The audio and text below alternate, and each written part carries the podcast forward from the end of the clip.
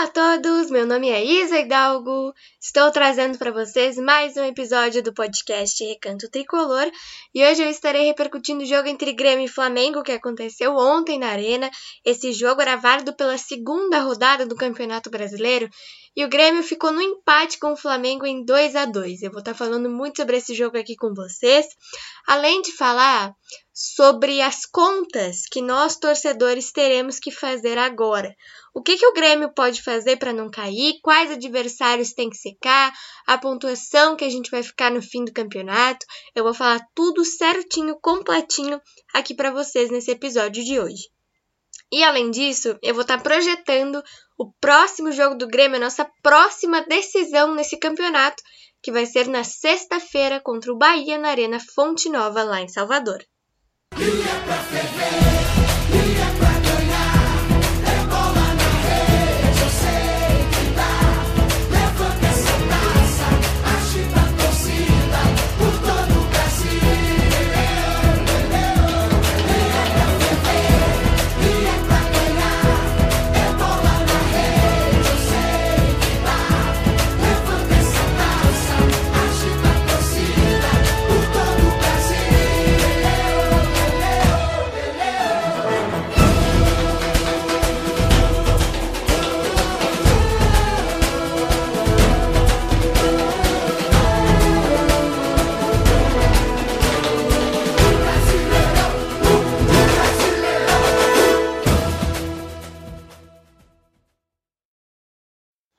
Bom, gente, vamos lá então começar nosso episódio de hoje falando do jogo que, como eu falei para vocês, aconteceu ontem lá na Arena.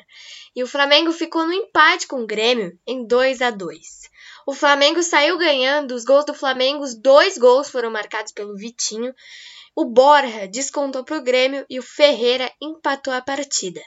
Esse jogo também teve algumas confusões, como a expulsão do Jonathan Robert, que vai desfalcar o time na sexta-feira, e nós teremos também o desfalque do Lucas Silva.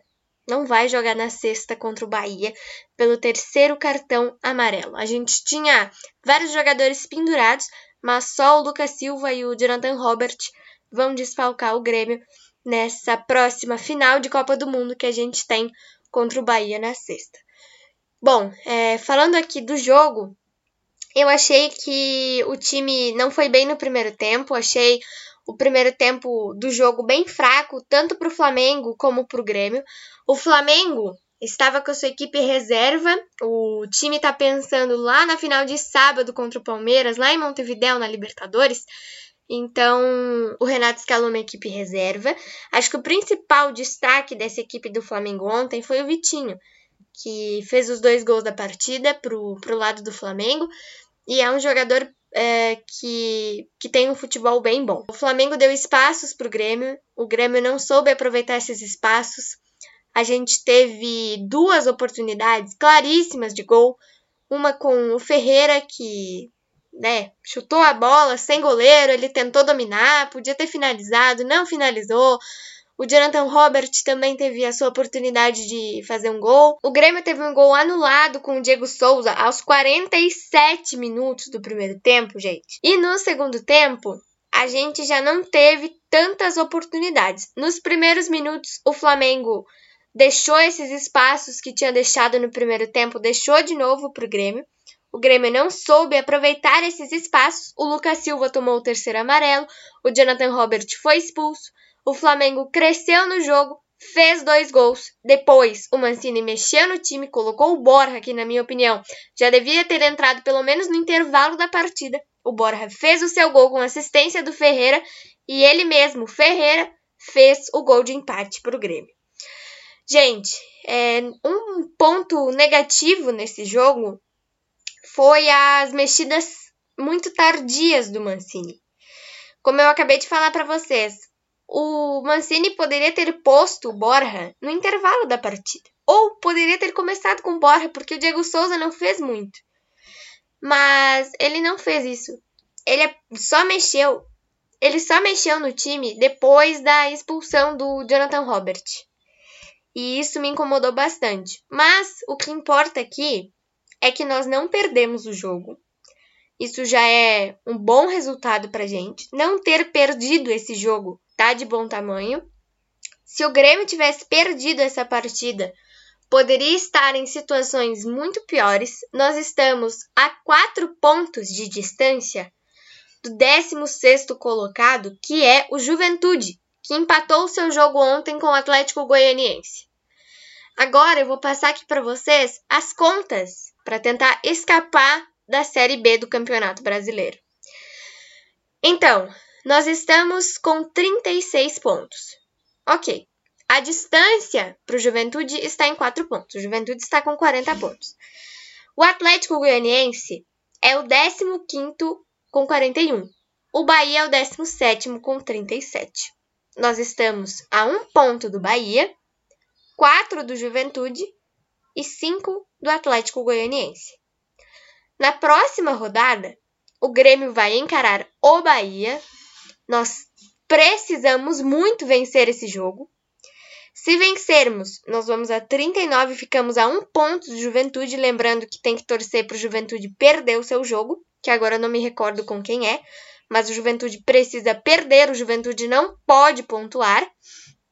E o Atlético Goianiense vai jogar com a Chapecoense, que já está rebaixada. A Chape está lá na lanterna com 15 pontinhos somente. A gente teria que torcer, gente, para Chapecoense ganhar do Atlético. Só que eu já nem penso mais nisso, assim, porque a Chape já está rebaixada, a Chape só tem que cumprir o calendário de jogos, já está pensando lá em 2022, lá na Série B do campeonato, para se reorganizar. Então, eu coloco que o Atlético vai ganhar esse jogo da Chapecoense.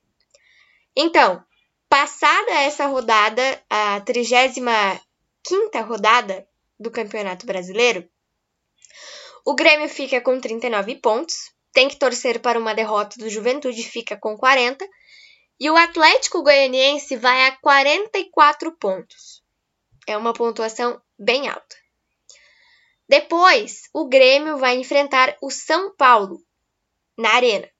Se nós vencermos esse jogo com o São Paulo, vamos a 42 pontos. Se o Juventude perder, nós passamos o Juventude. O Juventude entra na zona de rebaixamento e o Grêmio vai a 42 pontos, é o 16 colocado. E o Atlético Goianiense, essa aqui é a pedreira, gente. O Atlético vai enfrentar o Bahia. Só que o Atlético já está com 44 pontos se vencer a Chapecoense. Ou se empatar, fica com 42. Mas eu coloco que o Atlético vai ganhar da Chape. Porque o empate até bom negócio para nós, né? Porque aí o Atlético fica com 42, o Grêmio empata em pontos na próxima rodada com o São Paulo e tem que torcer para uma derrota do Atlético Goianiense. Por quê, gente? Porque se nós vencermos esse jogo contra o Bahia, o Grêmio vai a 38, o Bahia continua com seus 37 pontinhos. E se o Bahia ganhar do Atlético, vai a 40. Se o Grêmio ganhar do São Paulo, vai a 42. Então vai passar o Bahia. Uma derrota do Atlético é importante uma derrota do Juventude nesses dois próximos jogos é importante também. Depois, o Grêmio pega o Corinthians fora de casa. Tem que vencer também. Vai a 45. O Atlético fica com 44 pontos. Eu não sei quais são os dois jogos finais do Atlético. Mas aí, o Grêmio tem que torcer para derrotas do Atlético, do Juventude e do Bahia nos seus dois jogos finais. E o Grêmio fecha esse campeonato brasileiro com 46 pontos, empatando com o Atlético Mineiro. Se bem que uma vitória diante do Atlético, a gente vai é, fazer essa partida em casa, é bom negócio também, porque o Atlético já pode ser campeão brasileiro daqui a dois jogos, pelo menos. E o Grêmio tem quatro finais agora para fazer, né? Então eu coloco que a gente fecha esse campeonato com 46 pontos. Já é uma pontuação para a gente ficar na Série A, mas a gente tem que secar os adversários que estão ali perando a zona de rebaixamento ou estão ali na zona de rebaixamento, que é o caso do Bahia, né? Porque a Chapecoense já está rebaixada. A Chapecoense não é mais adversária do Grêmio. E o esporte está praticamente lá na Série B também. Então, Bahia, Juventude e Atlético Goianiense são os três times que agora é, são os times que a gente mais tem que se preocupar. E na sexta-feira, a gente tem mais uma decisão contra o Bahia, dessa vez é fora de casa. Nós temos condições sim de vencer o Bahia. Agora com os desfalques do Lucas Silva e do Jonathan Robert, provavelmente o Mancini vai colocar o Vidia Sante para fazer a dupla com o Thiago Santos ali no meio-campo. E no lugar do Jonathan Robert, eu suponho que ele vá colocar o Douglas Costa, que também faz essa função ali de ponteiro direito, que é a função de origem dele, né? Mas, enfim, isso são só probabilidades, a gente não tem certeza ainda. E eu penso, gente, que se a gente tivesse ganho aquele jogo ontem contra o Flamengo, seria uma coisa mais fácil, porque todas essas contas aí que eu acabei de falar para vocês podem acontecer. Mas a gente não sabe se vai acontecer realmente ou não. A gente não sabe se o Atlético vai ganhar da Chape e vai perder para o Bahia e vai perder os seus outros dois jogos. A gente não sabe se o Juventude vai perder os seus quatro próximos jogos. Não tem como saber, gente. A única coisa que a gente tem que ter em mente é que o Grêmio precisa fazer o seu papel. O Grêmio precisa ganhar três jogos e empatar um. A gente desperdiçou duas chances que poderiam ter posto o Grêmio na frente. A gente poderia estar tá ganhando, gente, de 2 a 0 só no primeiro tempo do Flamengo. Porque o Flamengo deu espaços para o Grêmio. E o Grêmio não soube aproveitar esses espaços. O Flamengo não estava nem aí para esse jogo ontem. O Flamengo tá com a cabeça lá no dia 27. E o Grêmio tem que estar com a cabeça aqui e agora, nesse campeonato brasileiro. Porque é só isso que a gente tem por jogar e o time tá numa situação super apertada. Então, a gente fecha esse campeonato, no meu ponto de vista, com 46 pontos. Ou 48 se o Grêmio vencer do Atlético. Mas eu acho isso bastante difícil, gente. Bastante mesmo. Não é improvável, mas é complicado. No jogo do primeiro turno, nós fizemos um enfrentamento muito bom com o Atlético Mineiro, lá no Mineirão. Só que é como eu falei para vocês, a gente não tem como prever nada, a gente não tem como saber de nada no futebol, porque o futebol não é lógico, o futebol não é nada assim, gente. O Grêmio pode tanto ganhar os seus quatro próximos jogos, como ganhar três e empatar um, ou ganhar dois e empatar dois, tem muitas possibilidades. Algumas boas, algumas ruins. Só que o time tem que pensar em trabalhar nas possibilidades boas, que são ganhar os quatro ou ganhar três e empatar um. O resto que se dane, porque nada mais serve. São só essas duas e é só isso. E tem muitas contas ainda pra gente fazer até o fim do campeonato. Por quê? Porque o Grêmio tem que pensar em si mesmo e tem que pensar nos seus adversários que estão próximos a ele. Na sexta, a gente já tem um super compromisso contra o Bahia. Eu vou falar para vocês que eu tô bem nervosa para esse jogo. Mas eu tenho, eu tenho assim, gente, uma impressão de que nós vamos conseguir ganhar. Porque o Bahia tá a um ponto na frente da gente. Então eu acho que se a gente se esforçar bastante, bastante mesmo, como a gente veio nos, nos dois jogos contra o Bragantino e contra a Chape e não soube aproveitar os espaços que o Flamengo deixou pra gente, mas enfim. Como a gente se esforçou nos dois uh, últimos jogos contra Bragantino e Chape que a gente teve, a gente tem que se esforçar nos quatro últimos agora. Porque é tudo ou nada. Ou a gente ganha os quatro, ou a gente ganha 13 e empata um, ou só Deus sabe o que vai acontecer, gente. É o que eu vivo dizendo para vocês, né? O nosso ano foi um ano super difícil. Foi um ano super complicado. Eu nunca, na minha vida, gente, nos cinco anos que eu acompanho o Grêmio, eu nunca imaginei estar vivendo uma coisa dessas. Porque nos dois, três primeiros anos que eu comecei a acompanhar o Grêmio como torcedora, nós ganhamos tudo. Ganhamos Copa do Brasil, ganhamos Libertadores, fomos vice-campeões do Mundial de Clubes contra o Real Madrid, ganhamos a Recopa Sul-Americana nos pênaltis contra o Independiente, foi um jogo super emocionante, ganhamos estaduais.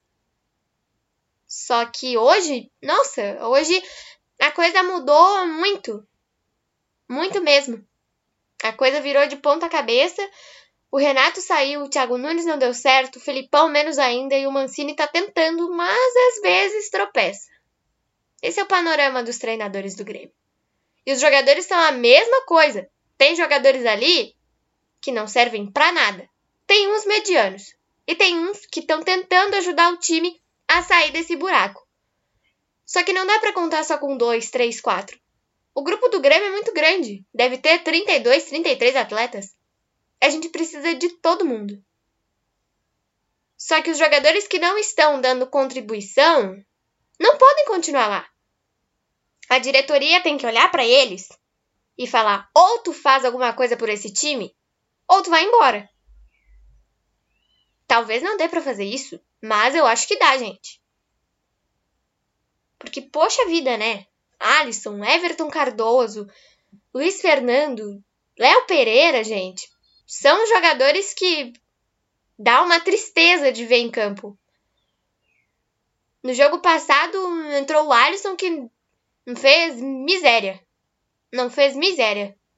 Nem um pouquinho ele fez.